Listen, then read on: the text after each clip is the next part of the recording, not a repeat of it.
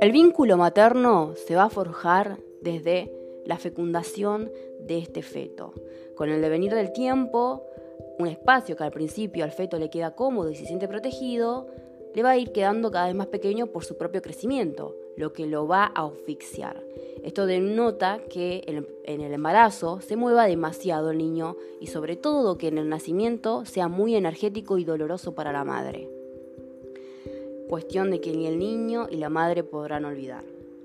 Es precisamente la dificultad que va a tener esta luna, la proximidad entre lo que lo nutre y le da vida con la muerte y la destrucción.